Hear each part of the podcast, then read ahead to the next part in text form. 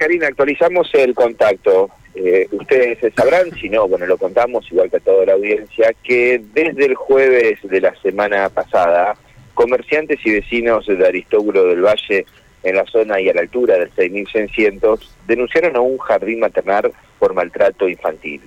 Lo cierto es que esto eh, se denunció después de registrar audios y gritos y llantos dentro de la institución, es que rápidamente acudieron a la municipalidad para realizar esta denuncia. Sacaron a los niños de esta institución, que tiene una matrícula aproximada de 15 eh, menores de edad, y bueno, y rápidamente, en este caso de presunto maltrato en un jardín maternal, bueno, la municipalidad intervino y nosotros dialogamos más temprano con eh, Pablo Ricci, quien es el secretario local de Educación y Cultura, bueno, y daba su versión al respecto y cómo están trabajando respecto a esta situación que realmente es delicada, ¿no? Si le parece, la escuchamos. Sí, claro, escuchemos. Bueno, nosotros ayer eh, dictaminamos después del, mediodía la suspensión preventiva de la habilitación del jardín, que es una de las medidas que nosotros tenemos eh, permitido hacer en, en, el marco de la ordenanza 11.841, que es la que regula la actividad de jardines particulares y municipales, en este caso estamos hablando de un jardín particular. Nosotros hasta el día de ayer, martes, no habíamos recabado la, suficiente información como para tener un elemento probatorio para aplicar esta medida. Las, tres medidas que nosotros podemos aplicar es un apercibimiento, una suspensión preventiva o una clausura definitiva y quite de la habilitación.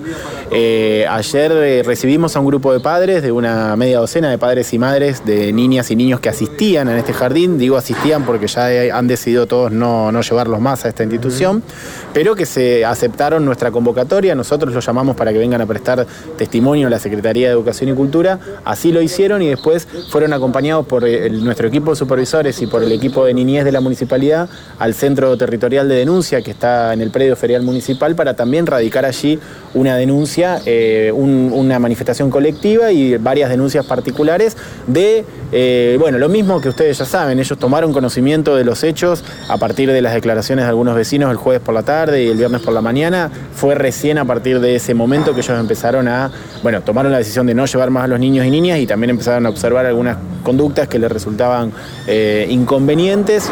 Nos, comentaron eso, nadie manifestó, por lo menos ante nosotros, haber tenido algún registro de, alguna acto de violencia física, pero sí de cambios de actitud, violencias, no, registro personal, cambio de actitud en los niños y habiendo escuchado los audios que se hicieron de público conocimiento, ellos primero tomaron la decisión de retirar a, los niños y niñas del espacio y se acercaron para manifestar su preocupación. No, había antecedentes de este jardín, ¿no? Eh, días atrás o meses atrás, digamos, apareció a raíz de los vecinos que escuchan o viralizan estos audios. Nosotros teníamos una solicitud de información del año 2019 que había empezado antes de que nosotros asumimos la gestión, que nos llega a través de la Defensoría del Pueblo. En ese, en ese mes de diciembre del año 2019 nosotros aplicamos un protocolo que es la supervisión activa de los, de los supervisores de educación inicial que se apersonaron en menos de dos meses cinco veces en el espacio para verificar que nada de lo que manifestaba esa, esa, esa denuncia en realidad del, o, esa declaración ante la Defensoría del Pueblo esté sucediendo. Nadie pudo constatar que esté pasando algo irregular y el, mar, el marzo, el 2 de marzo de este mes, o sea, hace mm, apenas 20 días, eh, el jardín recibió una de las inspecciones de rutina que nosotros hacemos independientemente de que existan o no eh, denuncias. Nosotros tenemos un cuerpo de supervisores que todo el tiempo está girando por los jardines y hace visitas eh, imprevistas a veces, coordinadas en otros casos, para, verificar que lo que está pasando ahí adentro sea lo correcto. Eso se hizo el 2 de marzo y en el informe que nos eleva la supervisora que le tocó inspeccionar, tampoco registra ninguna, ninguna cuestión inconveniente.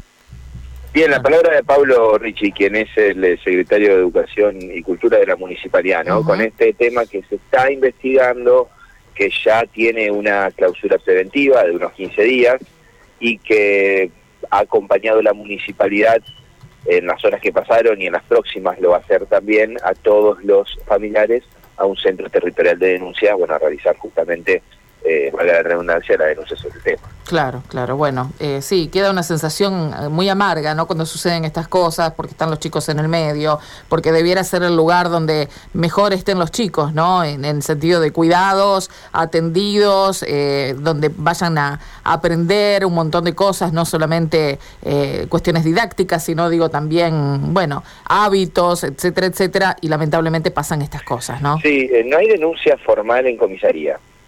Y si bien hubo, eh, tampoco a modo de denuncia, pero sí algún eh, registro en el año 2019 de también maltrato, la municipalidad con sus eh, asesores y con su gente en campo analizó puntualmente y lo vive haciendo de forma sorpresiva y a veces coordinada todos los jardines, no solo municipales, sino que también del ámbito privado, y no ha registrado este tipo de, maltrato.